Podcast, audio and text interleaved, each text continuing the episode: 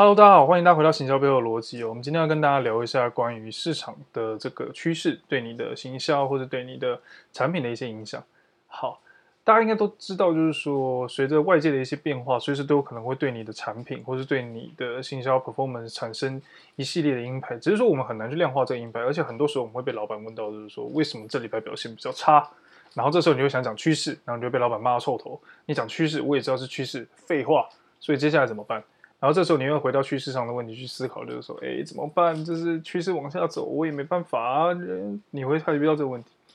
这里在解读这个趋势如果一直往下走，你该怎么做之前呢？这个我们会花另外一集来跟大家讲，因为这个是涉及到另外一个议题，是你能不能创造出一个新的需求，或者是开拓一个新的市场的问题了。那回到头来，我们来聊一下关于这个数字上你可以怎么判断这件事情。其实某种程度上来讲，我们有相当多的工具可以去理解你到底该如何去判断。呃，市场趋势对你接下来能够产生什么样的 impact，或者是知道哪一些地方表现会预期会变得比较不好。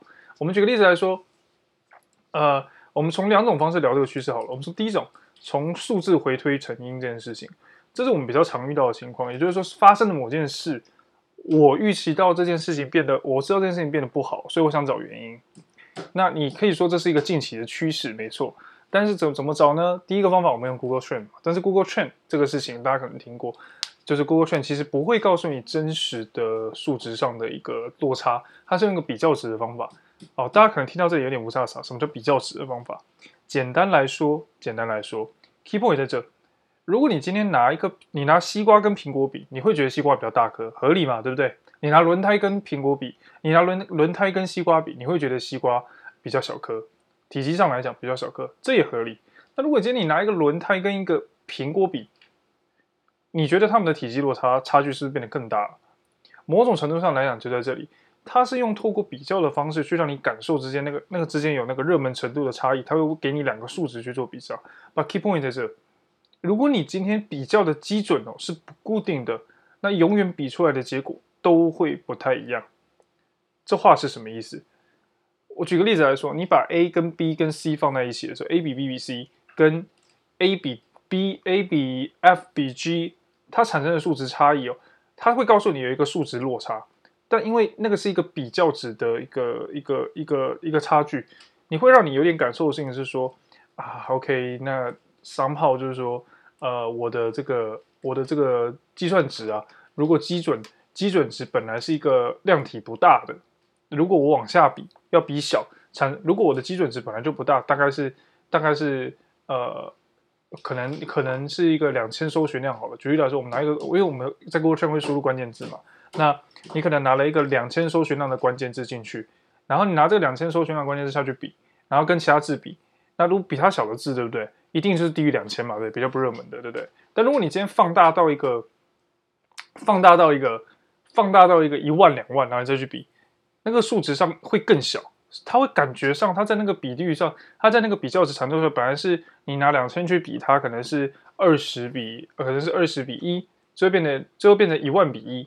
但二十二十分之一跟一万，就是二十跟一，二十的二十的百分之一，可能跟一万的百分之一是有落差的，就是这个是不一样的概念，所以它会有一点这个呃遇到这样的问题哦，所以大家要去想一下的事情是说。就是当你拿什么基准去比的时候，可能会直接因为你的基准值去比较，造成就是说你在这个数值上去评估它造成的损害评估有很大的差别。总的来说，Google Trend 虽然是一个很好用的工具，但一旦你输入的这个基准值啊，如果它的母体量体太小，而且你是要往下比的时候，找比较小的那个时候。诶，它它它的状况就会不一样，因为你可能会需要用它正面数值落差，比如说它可能落差，假设波圈的单位叫一个叫热门搜寻程度，差三十个百分点，这个三十个百分点，你想去理解说，去定义，去理解说它造成的损害评估这件事情是相对来讲不容易的。比如来说，你想要这三十个百分点去理解说我的流量下降百分比是多少，你要去理解这件事情是极度不容易的一件事。所以 Google Trend 它在这个方面上还是有一点点比较偏弱，但是它的用途本来就不是这样子啊，所以它只是让你发想 idea、行销的 idea、marketing trend 或是各种可能的方向，它的概念在这。那我们换个角度想去聊另外一件事情是，那还有什么工具可以去找到这种归因的方式，去找到说可能造成市场趋势下降的原因呢？这个我们来可以来聊几个很大家比较常见的工具。我们现在广聊广告好了，广告里面其实有一个很有一个很有趣的指标叫呃 impression share 嘛，对不对？但是 impression share 里面其实有蛮多的不同的指标嘛。如果大家记得的话，有什么 top impression share，还有就是那个呃绝对曝光，哎，我忘记它的英文是什么了，我来看一下。呃，impression share，top impression share，absolute top impression share 这个词哦，对，大家大家可以去查这个词。他会告诉你说，你的广告在绝对置顶的曝光百分比是多少？那你想想看，绝对置顶的曝光曝光百分比这个概念是什么？它的我们现在讲 impression share 公式好了，impression share 等于你的曝光去除以你 total 可以合理的曝光，total 可以合理的曝光。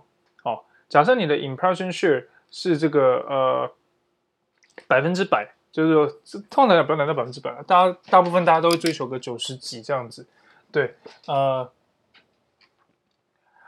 那总的来说，就是说它的定义啊，我们再把它讲一次。简单来说，impression share 呢，就是你的呃你的曝光啊，你在你的广告在合理的曝光范围内达到的实际的曝光百分比，对，实际曝光的占的百分比。